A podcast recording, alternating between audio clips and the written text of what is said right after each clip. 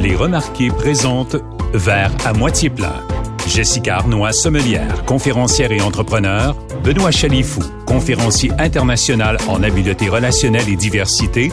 Et Franck Saint-Elmy, entrepreneur et 14e chancelier de l'Université de Montréal, sont réunis autour d'une bouteille de vin et discutent.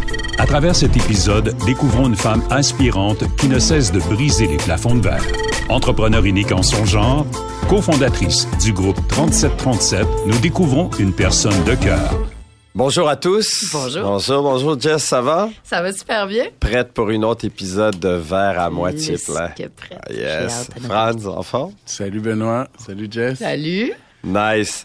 Alors, on a vraiment toute une invitée en ce moment. Vicky, ça va? Ça va très bien. Ouais, super. Merci. Euh, avant, comme à l'habitude, je sais pas si tu le savais, Vicky, je sais pas si tu as déjà entendu une de nos épisodes. Oui, Alors, tu sais- quelques-unes. Ah, fait que tu sais ce qui t'attend ou pas? Non, non, non, non. Disons la vérité, j'ai aucune Ouais, idée de ce qui m'attend aujourd'hui, Ben mais alors, j'ai laisse-toi une idée avec les personnages qui sont autour de la table, par contre. Alors, euh, Jess, aide-nous donc à décrire de ta perspective à l'aide d'une bouteille de vin qui est Vicky? Moi, je me suis vraiment amusée parce que j'ai regardé le profil incroyable de Vicky, Euh, femme entrepreneur. Bref, on va apprendre à te découvrir, mais tu as plusieurs facettes.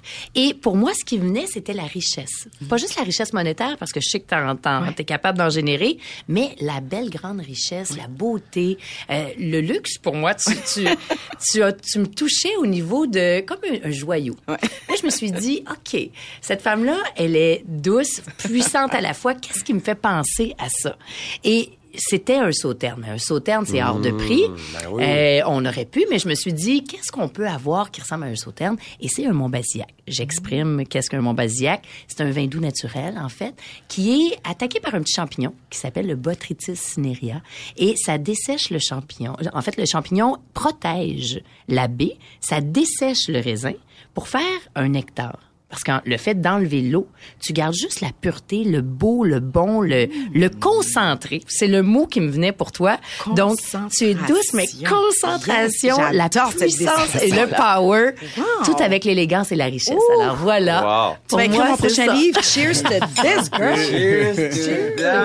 Coloré. Et tu goûtes bon, c'est délicieux, coloré. Hey, j'aime cette, j'adore cette, this is, C'est tellement bon, c'est fantastique. La Croix Poulvert, donc un Montbazillac qu'on connaît moins, c'est un Oh. 2019, c'est incroyable hein, la profondeur. Oui, c'est sucré, c'est un vin de dessert. Ouais, c'est un vin de dessert. Fait que mm. tu peux euh, le servir soit avec un foie gras, un petit peu de fleur de sel ou sur une tarte tatin au poire. Oui. C'est- Merci, comme à l'habitude, bon. Jessica. C'est toujours extraordinaire de t'entendre.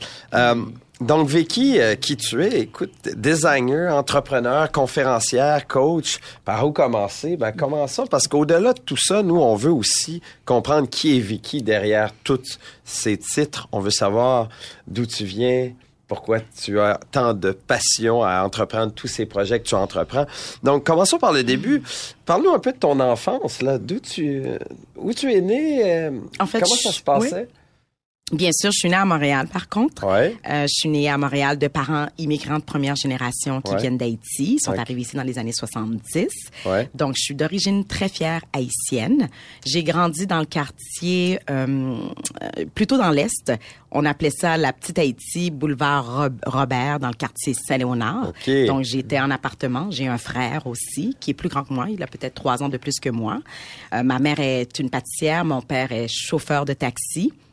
Donc, euh, j'ai grandi dans ce quartier-là. J'ai grandi vraiment entourée de... C'était vraiment complètement des immigrants qui étaient autour de nous. Euh, C'était des, des jeunes qui ont grandi autour de nous. Donc, nous, moi, ce que je connais, je connais euh, les jeux de... Mon Dieu, la corde à danser. Dans, dans, dans la cour d'école, on jouait partout, dans, dans différents parcs. On était vraiment... C'était comme une vie qui était très simple. C'est ce que je me souviens. Si je compare aujourd'hui, nos jeunes d'aujourd'hui, c'est pas du tout la même chose. Donc, c'est une vie qui était quand même très assez simple, très modeste, euh, de parents qui étaient très passionnés. Mon père était aussi couturier. Il était couturier pour euh, des groupes de qui étaient quand même quand même assez connus en Haïti. OK. euh, donc, ça veut Des dire groupes Des de groupes de musique. musique, excuse-moi. Ah. Absolument. Arrête. Oui. C'est de là que j'ai pris ma passion. Euh, Designer, là. Tabou Combo. Ah, pour de vrai. Chleu Chleu. C'est des groupes très anciens, mais Ouais. qui sont quand même très connus en Haïti. Donc, mon père était couturier. Donc, Alors, c'est de de là, là. ça vient de là. J'ai, toujours eu quand même, c'est qu'est-ce qui est drôle avec Vicky, c'est que j'ai comme deux côtés. J'ai un côté quand même très tomboy, Ouais. puis j'ai un côté très féminin. Donc, quand j'étais jeune, c'est pour ça que je disais comme ça, je jouais beaucoup dehors. J'étais vraiment entourée de toutes sortes de jeunes, mais j'avais ce côté-là quand je regardais mon père, mes parents qui s'habillaient d'une façon complètement euh, très éclectique. Les Coloré. pantalons colorés, les pantalons... Assumé. pat- oh my God, les bottes patoff, les Ah, pantalons j'adore. palazzo, les chemises un peu royabelle. Tu sais, j'étais fascinée par tout ça, puis c'est de là que je te dirais que j'ai compris que j'avais une fibre très créative et très euh, design. J'aime le luxe, j'aime tout ce qui tout ce qui vient autour euh, de ce monde. Wow. J'adore ça. Ben moi aussi. C'est- c'est- Et c'est moi, moi, la première fois que je t'ai rencontré, euh, c'est ça, c'est ce qui marque l'esprit, c'est, c'est- c'est- oui, coloré, mais assumé. Assumé, Ouais, pas assumé. S'assumer dans... Oui. Feu. Puis ce qui est drôle, c'est que quand j'étais jeune, il y a plusieurs personnes maintenant qui me rencontrent aujourd'hui qui me disent justement, oh mon Dieu, quand on te regardait à Mm. l'école primaire, euh, dans la cour d'école, t'étais toujours différente. T'étais tellement assumée. Si quelqu'un, si les filles allaient, en fait plutôt, si les filles allaient à droite, à gauche. moi j'allais à gauche. C'était clair. Puis j'allais toujours jouer au hockey avec les gars. Non. C'était vraiment, vraiment ça. Puis euh, toujours aussi coloré en Toujours aussi coloré. Toujours. Mais non, mais toujours. Et- mais toujours. Ça n'a jamais changé. Jamais. Wow, ma douce me, me pense, je pense qu'elle dirait que tu pourrais me donner un peu de cours pour changer. Non, mais bon, euh, euh, mais, mais euh, Jess, vous êtes deux personnes tellement pétillantes, mais différentes également. J'adore ça. Sais-tu qu'est-ce que j'aime le plus? C'est le regard de France. Ah. Quand tu parles. Pour moi, là, parce que tu as beaucoup de feu. Euh, tu incroyablement puissante. C'est ça qui me vient. Et pour moi, Franz, c'est un être très puissant aussi. Fait que je trouve ça beau de voir euh, à quel point l'équilibre est entre ces deux êtres très forts. Ouais, puis pour ceux qui nous en Ouais. nous écoutent, qui savent pas, C'est ça ben, qui vient c'est en un moi. partenaire, c'est des partenaires C'est amoureux. important de le mentionner parce Ouais. que c'est ce que je vois. Puis bien au-delà, si on me disait pas qu'ils étaient ensemble, je dirais, Franz, là, il, il t'a dans l'œil parce que je, l'ai- jamais vu comme ça, puis je trouve ça tellement beau. Donc, Et c'est drôle que tu dises Ouais. ça parce qu'on a toujours, en fait, je, je le taquine toujours là-dessus, Hmm. sur la destinée. J'ai dit, peu importe où est-ce que tu aurais été dans ça. la vie, tu reviendrais vers moi. Ah, c'est Parce clair. que je suis ta destinée, je suis Ouais. ton âme sœur. Puis il a une autre mentalité face à ça. Ah oui? Par rapport à la destinée. Est-ce que tu veux en parler, France? C'est moi qui pose les J'ai questions. aucune idée de où tu veux on t'écoute, là. on est deux plus, je lui ai dit, j'ai dit, Je ben non. pas, Benoît, t'as pas une autre tu- question? Ouais, Il me c'est pas dans le script mais, mais tu sais, on est bon pour sortir du cadre. Ah bon? Mais pour toi, la destinée, c'est quoi? Je sais pas. Fait que tu te laisses aller. Ben, écoute, tu sais, la destinée, c'est un, c'est un gros mot, là, mais tu sais, la vie, elle est parsemée de, de choix. Ouais. Puis on fait des choix, on est conséquent avec nos choix. Puis pour moi, c'est ça. Le, le- l'amour, c'est pas, c'est pas si illogique que les gens le pensent. L'amour, c'est des choix. On choisit qui on, tombe amoureux. On ne choisit pas qui on aime. C'est fou, hein? Hmm. Parce que tu peux t'aimes tes enfants, mais tu choisis pas comment est-ce qu'ils arrivent dans ta vie. Euh, tu sais comment ils viennent, mais tu, tu choisis pas. C'est pas un choix logique. Tu les aimes, tu les aimes. Versus prend- faire le choix d'aller vers quelqu'un, puis décider de dire tu vas bâtir ta vie avec la personne. C'est un choix cohérent, puis ça vient avec aussi les, les conséquences qui sont parfois positives, parfois négatives, mais dans l'ensemble du temps, euh, ben ça te fait grandir, ça te fait développer parce que c'est un choix que Ouais. tu Mais c'est intéressant, ça me fait penser à choisir, c'est renoncer aussi. Oui. Dans le Oui. sens, voyez-vous? Donc, j'aime beaucoup que tu nous amènes.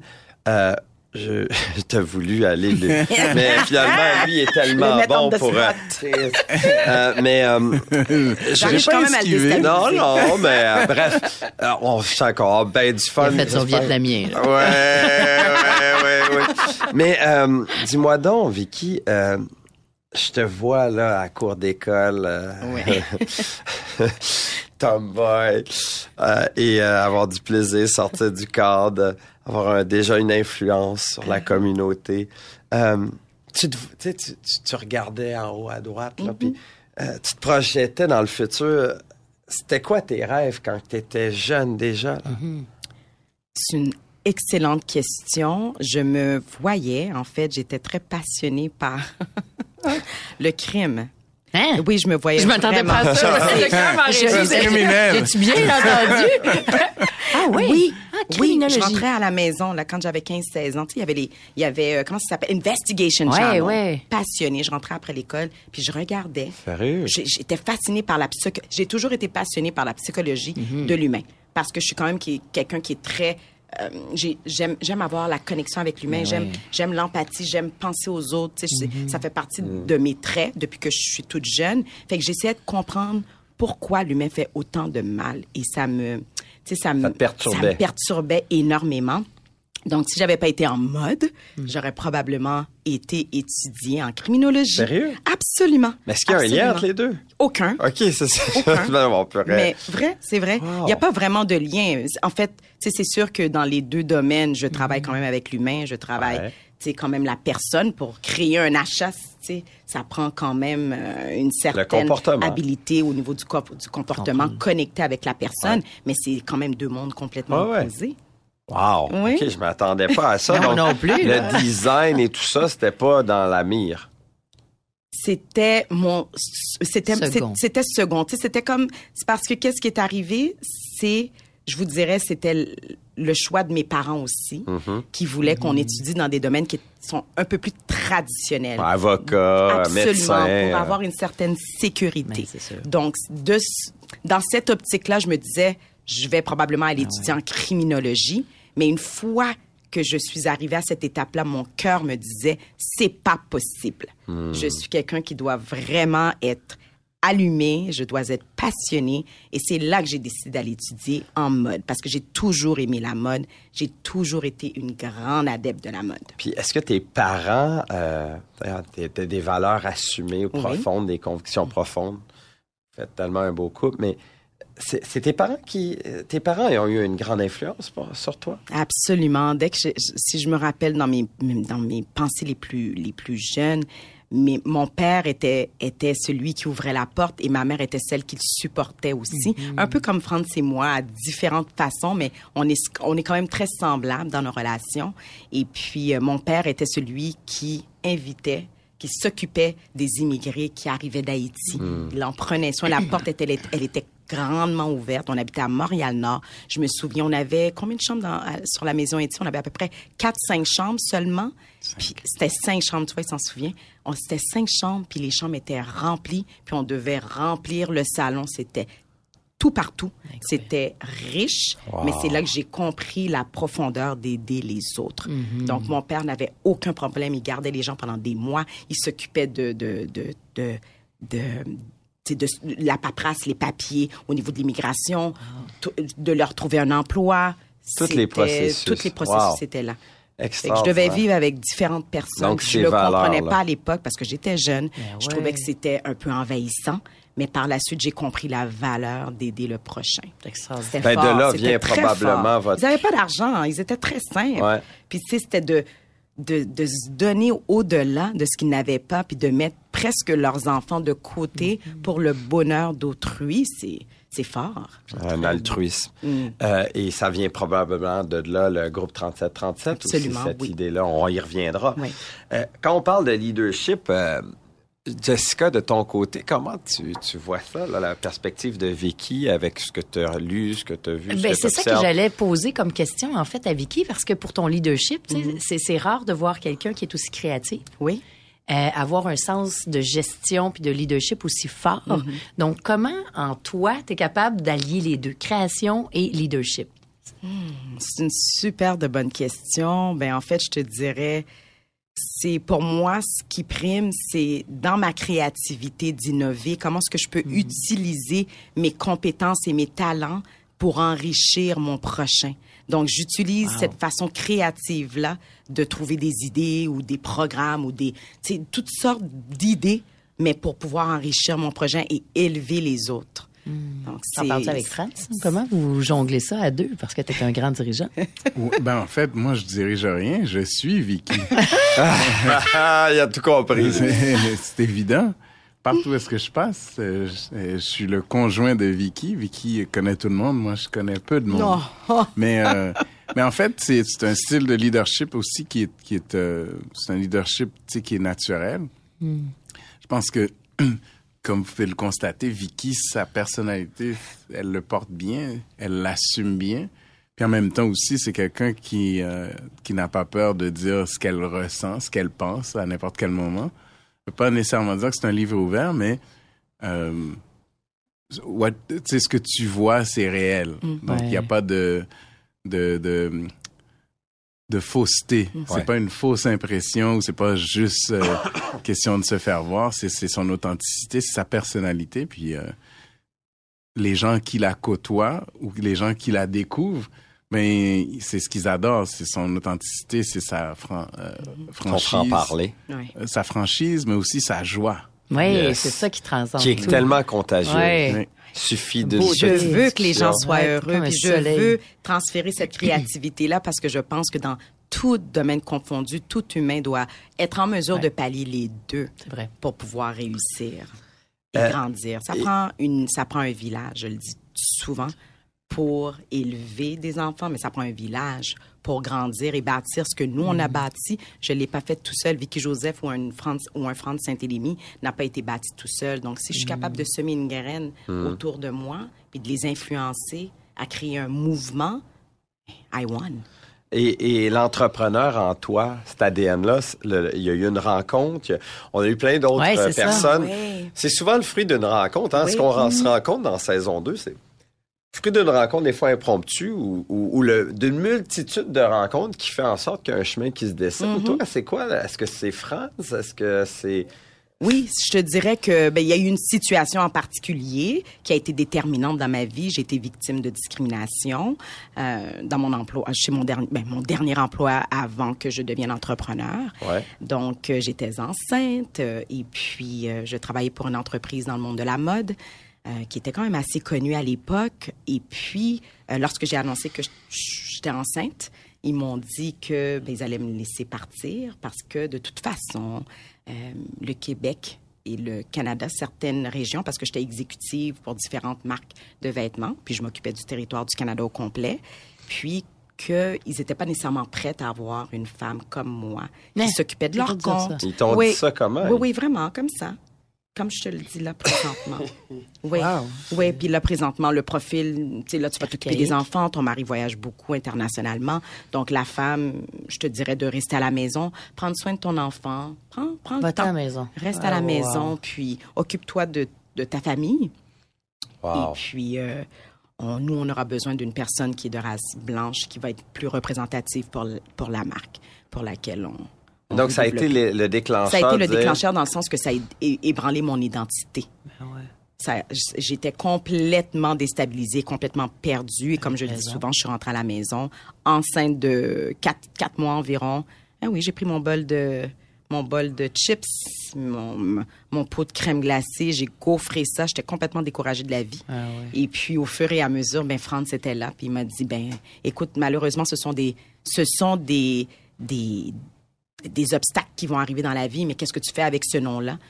Tu es une femme qui est extrêmement talentueuse, tu as tellement à redonner, tu as tellement de création à partager au monde, puis créer un message à travers ça. Puis en plus, d'autant plus dans le domaine de la mode, on est tellement en minorité que je pense que tu devrais prendre cette voie-là puis ouvrir la porte pour Comme, les de- autres, comme puis quoi, de- derrière chaque crise se trouve une opportunité. Une opportunité, Mais il y a un prix à a. Payer, c'est souffrir un peu. là. C'est de, Oui. de trouver cette opportunité Oui. dans, dans le travail Oui. acharné, puis c'est pas la première porte qui va... Ça, ça a mené à V Cosmétique directement? Pas tout de suite, ça a mené à New Eye by Vicky. Créa- ma, ma création de vêtements. Donc, j'ai eu mes magasins. J'ai eu deux magasins, un à Laval, un à Montréal. Euh, j'ai participé à différents Fashion Week. Mon Dieu, j'ai créé plus de quoi? Une cinquantaine, soixantaine de collections euh, dans les dernières années. J'ai, j'ai participé à différentes entrevues. C'est comme ça que j'ai commencé, mais c'est par une mission, une ADN. Puis je voulais vraiment, à travers mes vêtements, partager un message, puis rendre gloire justement aux femmes ethnoculturelles et dans le domaine de Ben, l'entrepreneuriat. ben, puis c'est là où V Cosmétique prend tout son sens aussi. t'as C'est là, c'est toujours une ADN qui ça. nous suit. La même chose pour le groupe 3737, la même chose pour V Cosmétiques. C'est exactement le même principe. Donc, moi, pour moi, c'est dans mon ADN. Donc, c'est pas une mission que j'ai eu à créer. C'est vraiment parce que il y avait un- une situation marquante qui m'a ébranlé et que je l'ai utilisée à bon escient pour pouvoir influencer et impacter le monde. Wow. Bravo. Ben, tant V Cosmétiques, tu as identifié un élément très le précis. même, exactement. On est en 2015. Ouais. Puis il y avait toujours pas de produits représentatifs sur les étagères de magasins. C'était, oh mon Dieu. Pour différents types de peau. Mais quelle- de quelle bonne couleurs, idée, Quelle parce bonne qu'il y avait idée. pas- Ben oui, c'est Tu quand... vas sur un, plateau de Eh tournage, oui. ils n'avaient pas nos produits. J'avais oublié ma trousse Ouais. parce qu'il fallait toujours amener Wow. sa trousse de Moi, je l'ai maquillage. vu ça à la télé. Il Ah avait ah. pas, il pouvait pas matcher les. Il pouvait pas matcher. Ouais. Fait que c'est là qu'on a eu une approche puis qu'on s'est dit, moi, de toute façon, le monde de la beauté, Mm. le monde de la mode, c'est exactement similaire dans tous les photoshoots, les 300 photoshoots que j'ai eu à faire dans ma vie. On doit travailler le maquillage, on doit travailler la beauté intérieure, la beauté de la personne pour la faire ressortir, Mm. pour mieux vendre un, produit, un produit.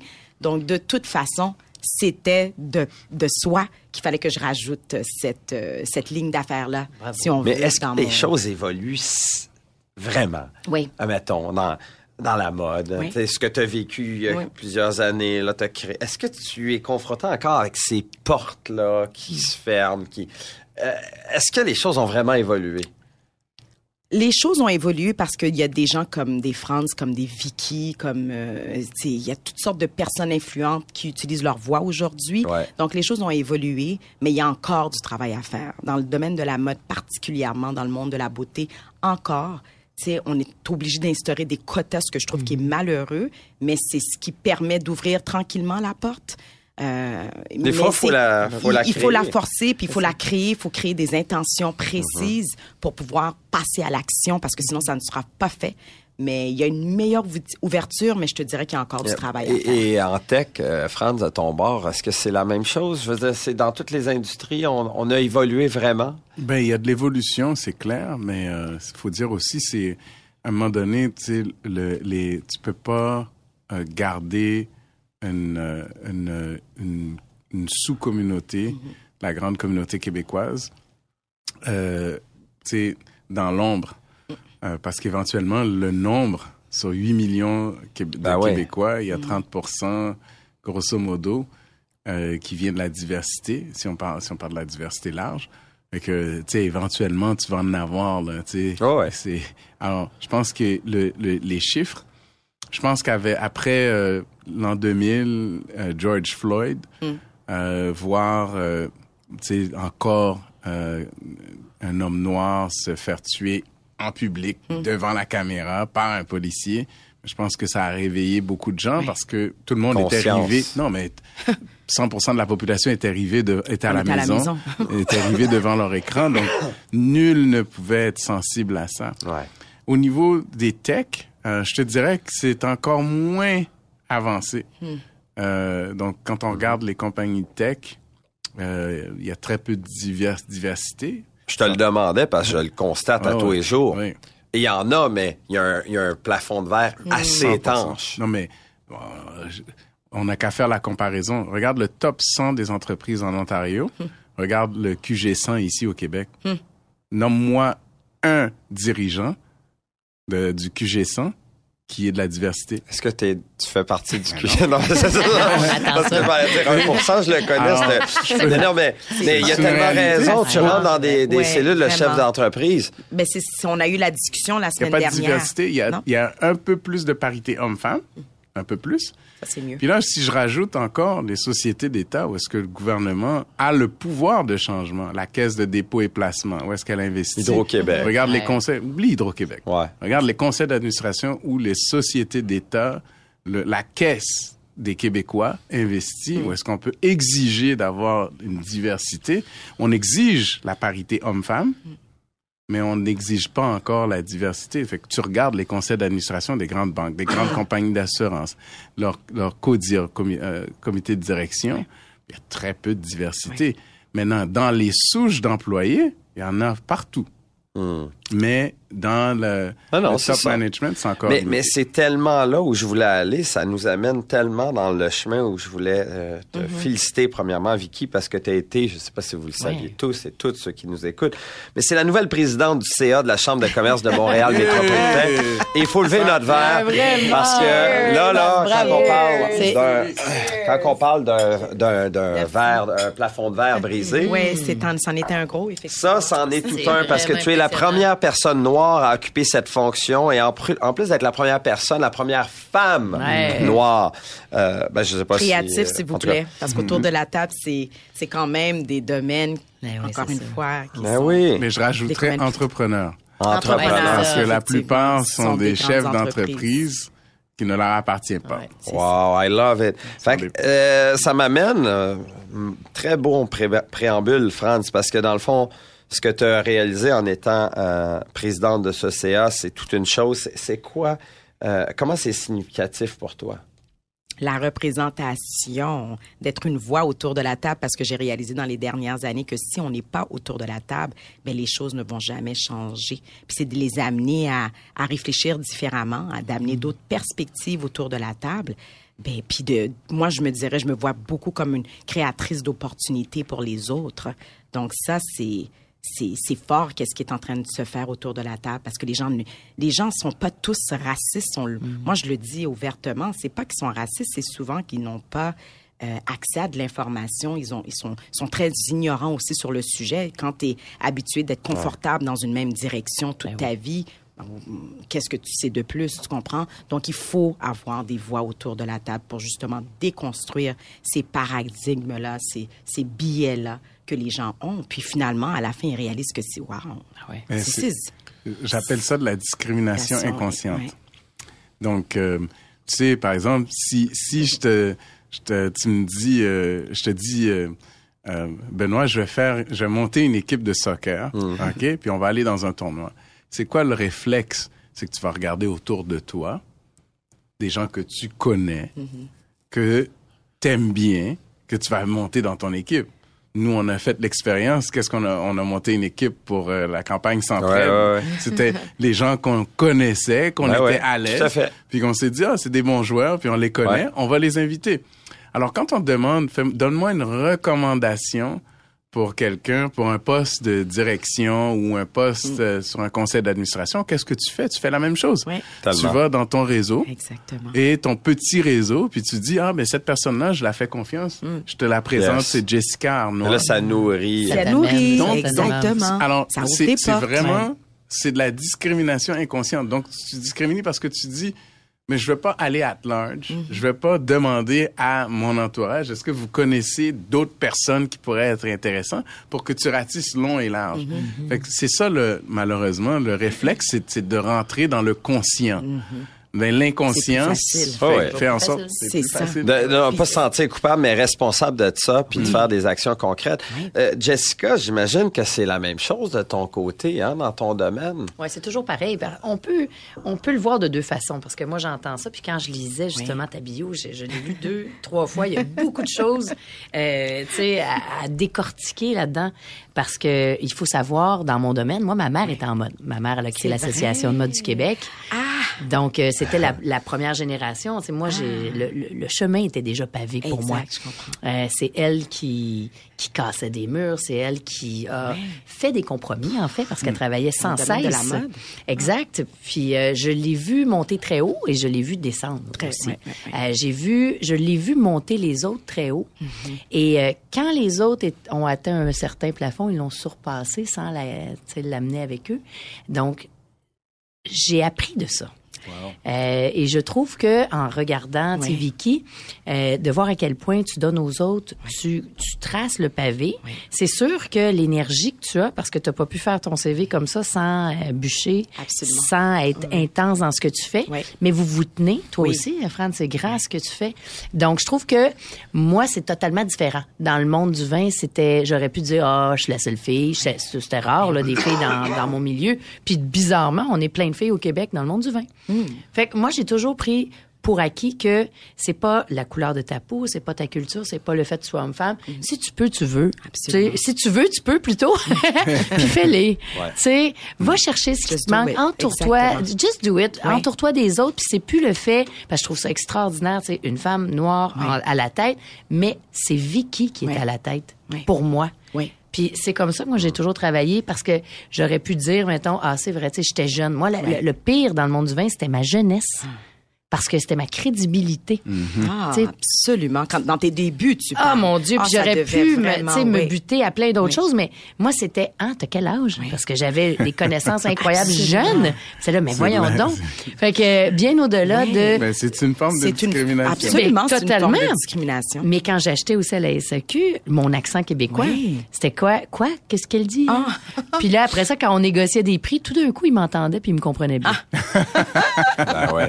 Donc, je pense, tu sais, pour revenir à. Vicky, quand j'ai lu ton, ton parcours, je me disais, waouh, c'est le fun parce que tu traces, tu paves un chemin, tu ouvres la voie aux autres, mais c'est sûr que derrière, il y a beaucoup de toi que tu dois donner, tu sais. énormément. Ça vient avec une responsabilité. Ça vient une- avec une pression accrue de pouvoir toujours performer aussi parce que les gens ont des attentes. Exactement là que. Non, mais on va se dire les vraies choses aussi. Tu sais, la réalité, c'est que elle va probablement vivre le fait que des gens disent, ben, t'es pas là par mérite, t'es là parce que ça prend une, ça n'en prend une. Yes. Alors, tu sais, c'est une pression qui est supplémentaire. De, oui, Puis en même temps, envers sa communauté, mais il y a une autre pression, c'est que tu peux pas échouer.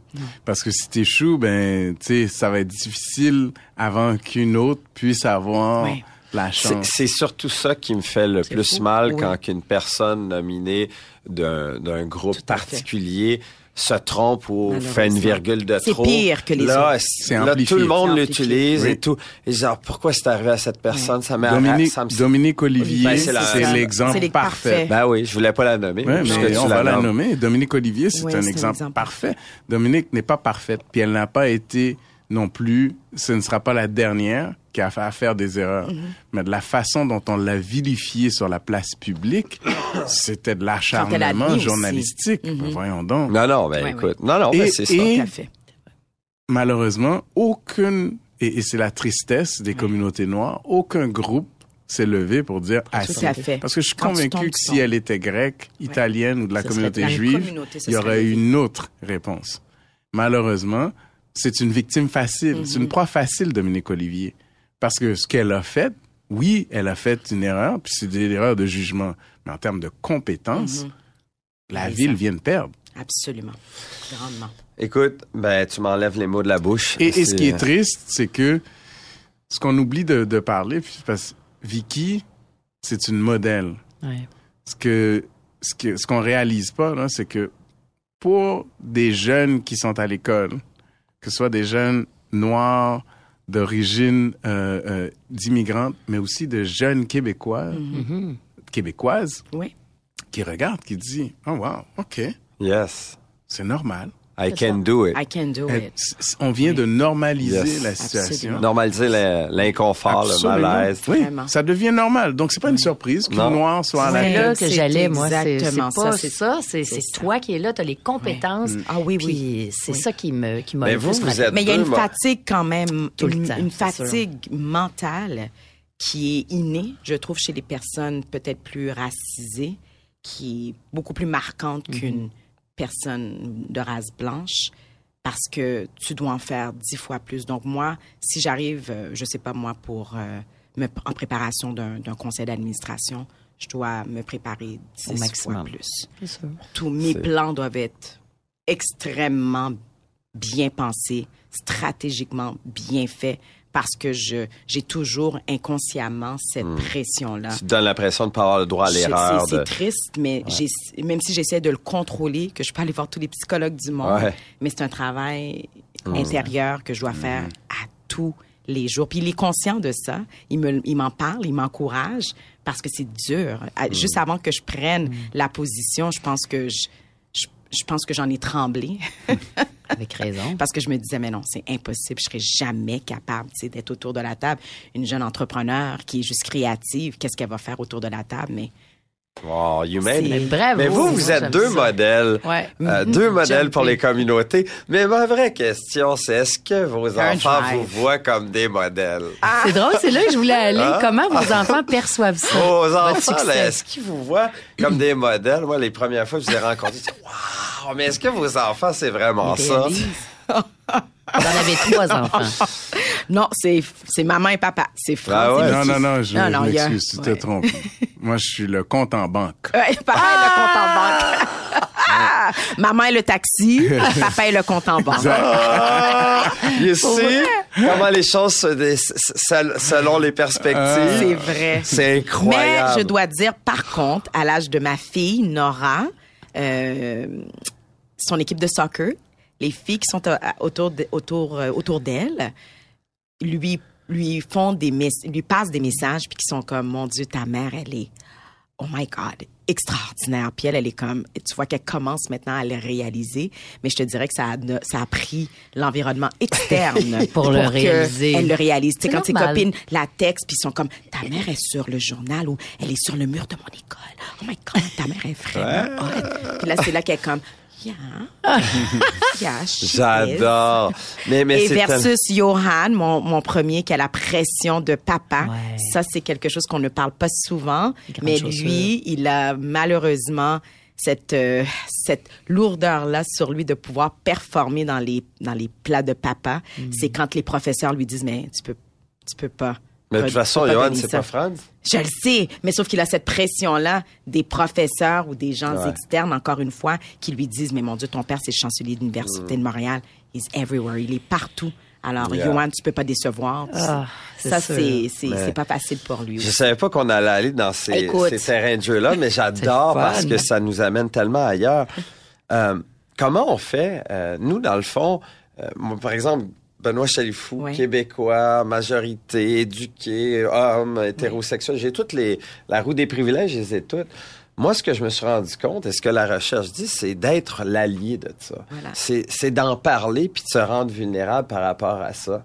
Est-ce que je me trompe ou on peut, chacun des parties prenantes dans une société, faire la différence? 100% 100% En fait, euh, tu sais, il faut dire, là, on revient encore à, à la thématique de Vicky, c'est que une des forces de Vicky, c'est que elle transcende les cultures et les générations. Donc, il y a des femmes qui sont grand-mamans qui la suivent, comme il y a des jeunes au primaire qui la suivent. Donc, elle est vraiment comme, elle transcende les Comme générations. Kim Thuy, oui, parlait. Absolument. Ouais. Elle, elle crée des ponts entre ces générations-là. Puis je pense que c'est ça le leadership. Le leadership, c'est de capable justement de créer ces, de, de, de bâtir des ponts Yes. euh, pour que d'autres puissent traverser aussi la rivière. J'ai une zone Ah, de, moi, de beau. par que- Tu vas bien dormir ce soir. Aïe, aïe, aïe. Bon, OK. Alors, euh, euh, on a une section euh, dans notre euh, épi- dans nos épisodes qui s'appelle Questions inédites. Et ça, là, on se peut plus, surtout que Franz était autour de la table en Oui, c'est ça, plus. j'ai hâte de Oh my sais, j'ai- J'ai même quasiment envie de twister la question. Vas-y, Qu'est-ce que l'on devrait savoir de Vicky que peu de gens savent? ou qu'est-ce qu'on devrait savoir de Vicky que Franz sait pas? Mais bon, non, on est en- Euh, bonne question, ça. Ah ouais, on l'écoute tout. Non, ben, Non. gars. Un verre de vin avant. S'il vous plaît. Attends, Alors- vous savez quoi? Je vais demander la question à Franz, puis après, je vais OK, te oui, demander à toi. s'il vous plaît. Franz, qu'est-ce que peu de gens savent sur Vicky? Euh, je dirais, tu sais, euh, confiance. Euh, Vicky, c'est très facile de lui faire confiance. C'est très facile de l'aimer. C'est très facile de, de la voir comme une femme ayant énormément de confiance, qui a tout, qui a tout. Mais euh, Vicky, elle a besoin d'être mise en confiance. Donc, elle, elle, euh, le meilleur de Vicky, c'est quand tu crées un environnement où est-ce qu'elle se sent en confiance. Un safe space. Je dirais pas nécessairement safe, mais plus un environnement où est-ce qu'elle peut s'épanouir. OK. Et ça, euh, c'est c'est ce que je lui rappelle tout le temps, c'est qu'il faut qu'elle le crée elle-même, qu'elle n'attende pas que les autres lui, euh, lui donne confiance, qu'elle prenne sa confiance. Donc, je pense que c'est, c'est vraiment ça. Donc, quand les gens la voient, ils vont dire, waouh, c'est une femme qui est super confiante parce qu'elle est décidée. Mais pour arriver là, Ouais, ça lui man- ça lui en prend beaucoup. Ouais, ils ont pas vu le travail derrière. Ouais, c'est vrai. Et- et ton ça vient avec la pression puis la responsabilité que j'ai toujours eue, Hmm. que je ne pensais pas avoir. Je me suis battue, je me suis battue contre ça. Je voulais toujours être la fille créative qui rend les gens heureux, mais je pensais pas qu'il y avait un complexe de société aussi grand. Ouais. Puis cette responsabilité-là, je, je, je me pose encore la question pourquoi moi, mais je sais que c'est ce que T'as à faire. Voilà. Puis tu le fais. C'est ça. Parce que tu aurais pu dire Oui. non, ou tu pourrais euh, tout simplement euh, Exact. pas aller dans cette direction-là. C'est ce que je trouve Tout admirable. Mais en fait, c'est intéressant parce que en concept, dans, dans le leadership, c'est beaucoup plus facile pour un créatif d'emba- d'embarquer des gens que les non créatifs. Les Yes. non créa- pour être créatif, Ouais. faut aussi paradoxalement, malgré qu'elle a pas qu'elle doit bâtir sa confiance se et se faire confiance, surtout, c'est ça le, le- le plus important. Mais, tu sais, Vicky, elle est adaptable. Créativité, c'est ça. Versatile. Versatile, Ouais. c'est... Elle est pas très rigide. Elle Adaptable. A une, ouais, elle, est- elle a une capacité vraiment, tu sais, de synthèse, mais aussi de saisir l'endroit. Mais tu sais, quand on, on regarde le concept du, du leader, on pense le militaire qui est tough, qui est dur négociateur, l'autorité, qui est grand, Ouais. et ainsi de suite. Alors que dans la vraie vie de tous les jours, les vrais leaders, c'est ceux qui sont capables de mobiliser. Puis les créatifs ont cette capacité de mobilisation-là que la plupart des gens carrés, rigides, n'ont pas. Non, pas. Tellement bon, tellement vrai. Je vais revenir un petit peu sur la mode. Euh, tu parles ouvertement, très souvent, dans les médias, des difficultés dans l'industrie de la mode. Oui. Euh, pourquoi tu as accepté d'être ambassadrice de la semaine de la mode en 2023? C'est- C'était quand même un message aussi qui était quand même assez fort parce que j'ai été dans l'industrie de la mode quand même pendant quand même assez longtemps. Ouais. Puis quand j'étais designer, euh, je me suis fait mettre quand même de pas mal assez de côté, critiquer parce que justement euh, j'avais pas ma place en tant que créatrice de vêtements très excentriques, très influençables et très colorés. Donc euh, je voulais justement passer un message que c'était possible d'avoir sa place malgré que c'est venu 15 ans plus tard, que yes, it's possible de quand même être une représentation et que la diversité, justement, elle a sa place dans le domaine de la mode parce que quand tu regardes aujourd'hui, pour qu'on revienne me demander d'être ambassadrice, ça, ça, ça, ça crée comme un genre de point qui veut dire que oui, il y a l'influence des différentes cultures a eu un impact dans le domaine de la mode au fil des années. Donc, on est rendu là. Alors, pour moi, c'était, c'était, c'était un message qui était important, qui était très représentatif et très symbolique d'ouvrir les portes justement pour les La autres. cause. Encore une fois, la, La cause. cause. Ça, allait- ça allait- était au-delà de la cause. Ah oui. Mais c'est, c'est peut-être aussi au Québec qui est en retard, hein? parce que quand on regarde l'influence de la mode dans le monde, Oui. c'est, c'est l'urbanisme, C'est c'est, l'ur- l'urbanisme l'urbanisme, j'oublie Oui, le, en le terme. L'urbanisme, c'est pas la même chose. non, non, mais on avait compris, C'est je le style rassure. urbain, puis l'urbain, c'est les afro-descendants qui ont amené le style ouais, urbain. tout à fait. que toutes les grandes maisons de design en France, même en Italie. aussi. Ah, ils l'ont compris il y a longtemps. Hey, Ben ouais. Puis ils font des ils font des collaborations Ils l'ont incroyables. compris il y a et date. Ici, on n'était pas rendu là. Ah ouais. Fait que c'est pour ça que je l'ai pris dès qu'on m'a dès qu'on m'a approché. Puis c'est intéressant parce que je vais reprendre le même mandat cette année parce qu'ils Ah ont oui. tellement été heureux, contents parce que j'ai ouvert des portes. Mais c'est pas juste au niveau de la représentation, mais aussi d'une façon stratégique à cause de mon entrepreneuriat. Euh, tu sais, du côté entrepreneur, du côté stratégique, euh, je vais les amener ailleurs. Donc, ils ont aimé. Ils ont aimé Et, et là, c'est une question qui me vient en tête. Merci. Franz, on dit toujours qu'il y a du style quand il Ouais. se présente. ça. Il, y a, il y a une influence derrière ça. Là. Je me juste trompe de pas. penser à ça, c'est Hein? drôle. Ah, On est tellement... Ah, non, mais je me trompe-tu, là? Parce qu'il se vantait de son style souvent? Mais moi, je me dis... Ah, ils ne Là- vendent pas. Ah, On je le complimente. Je le sais, je le sais, je le taquine. Je chante bien il y a rien de plus mais, mais là, je comprends que c'est- c'est toi qui es derrière Ah ça, là, mais. Tu fais du excellent travail. là, tu viens de faire de la discrimination. Là.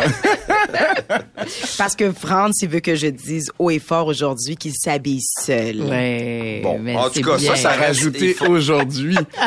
toujours. Pourquoi Ça, pas faut- toujours? faut, faut me le prouver. Euh, ça m'amène à une autre, de tes- euh, euh, une autre question qu'on a concoctée pour toi. Mais vous m'avez pas posé la question qu'est-ce que les gens savent pas sur Franz? Ah oui. Mais non, c'est pas mon entrevue. Non, là. mais c'est toi qui pas- es sur la pas scène. Non, non. On- Mais non, non, non. C'est que merci de revenir parce que tu nous as rappelé que t'as pas donné ta réponse. Oui, j'ai donné ma réponse. Non.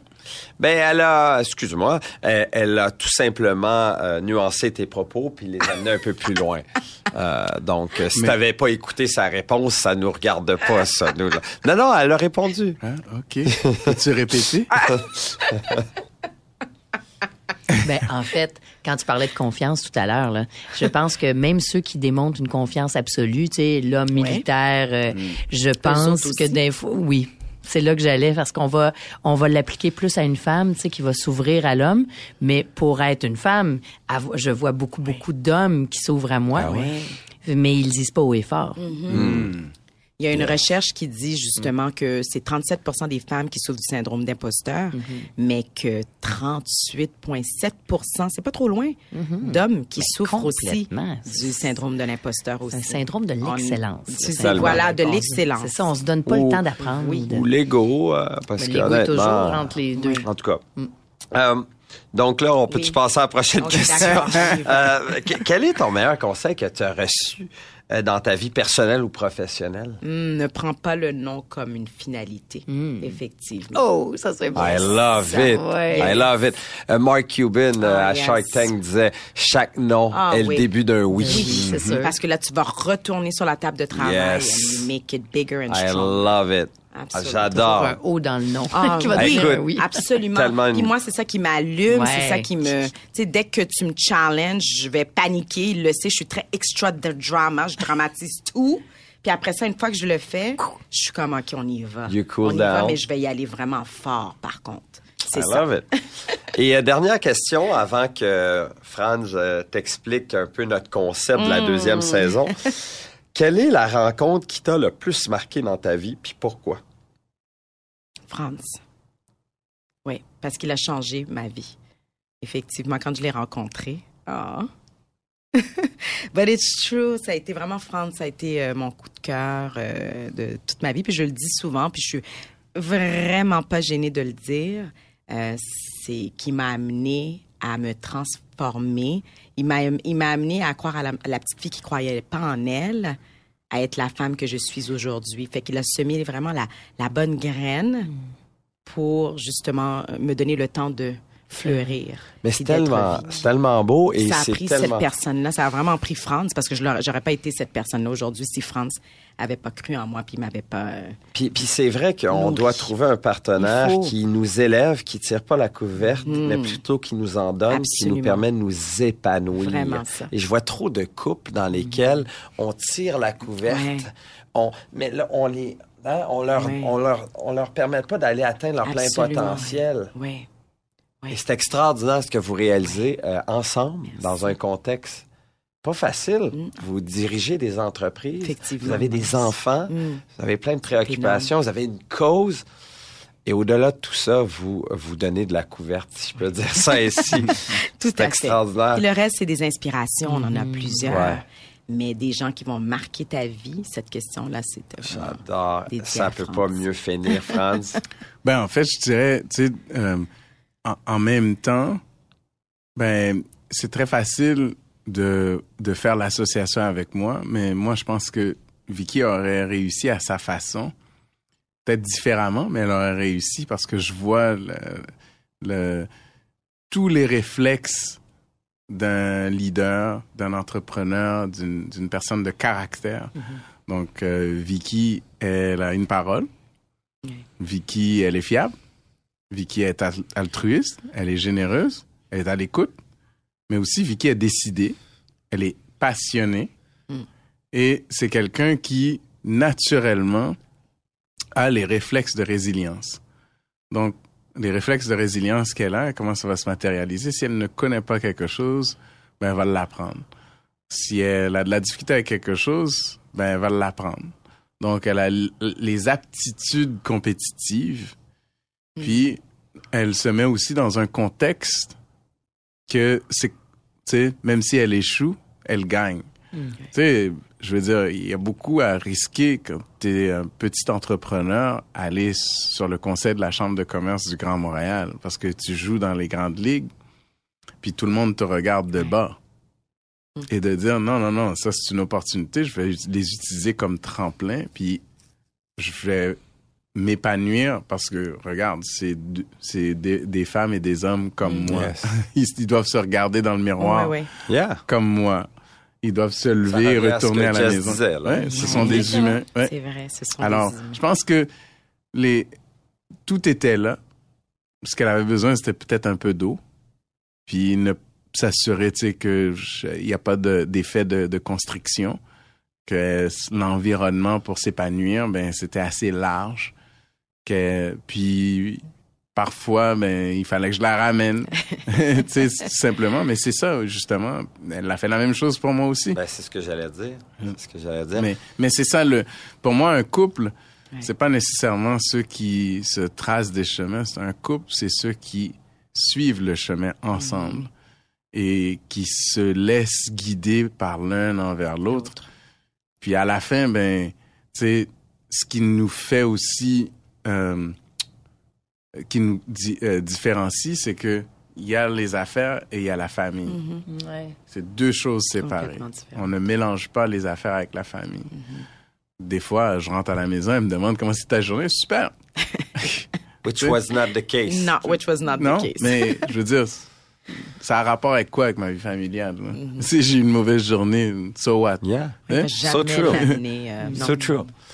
Ça nous amène à clôturer avec euh, Oui, une idée nouvelle. c'est effectivement. Ben en fait, Vicky, avant qu'on commence l'entrevue, on t'a demandé d'écrire dans notre petit livre Oui. du verre à moitié plein. Oui. Et là, euh, tu vas nous partager Mhm. euh, ce que tu as écrit. Alors, j'ai écrit aucune idée de ce qui va se passer. Complètement de l'inconnu.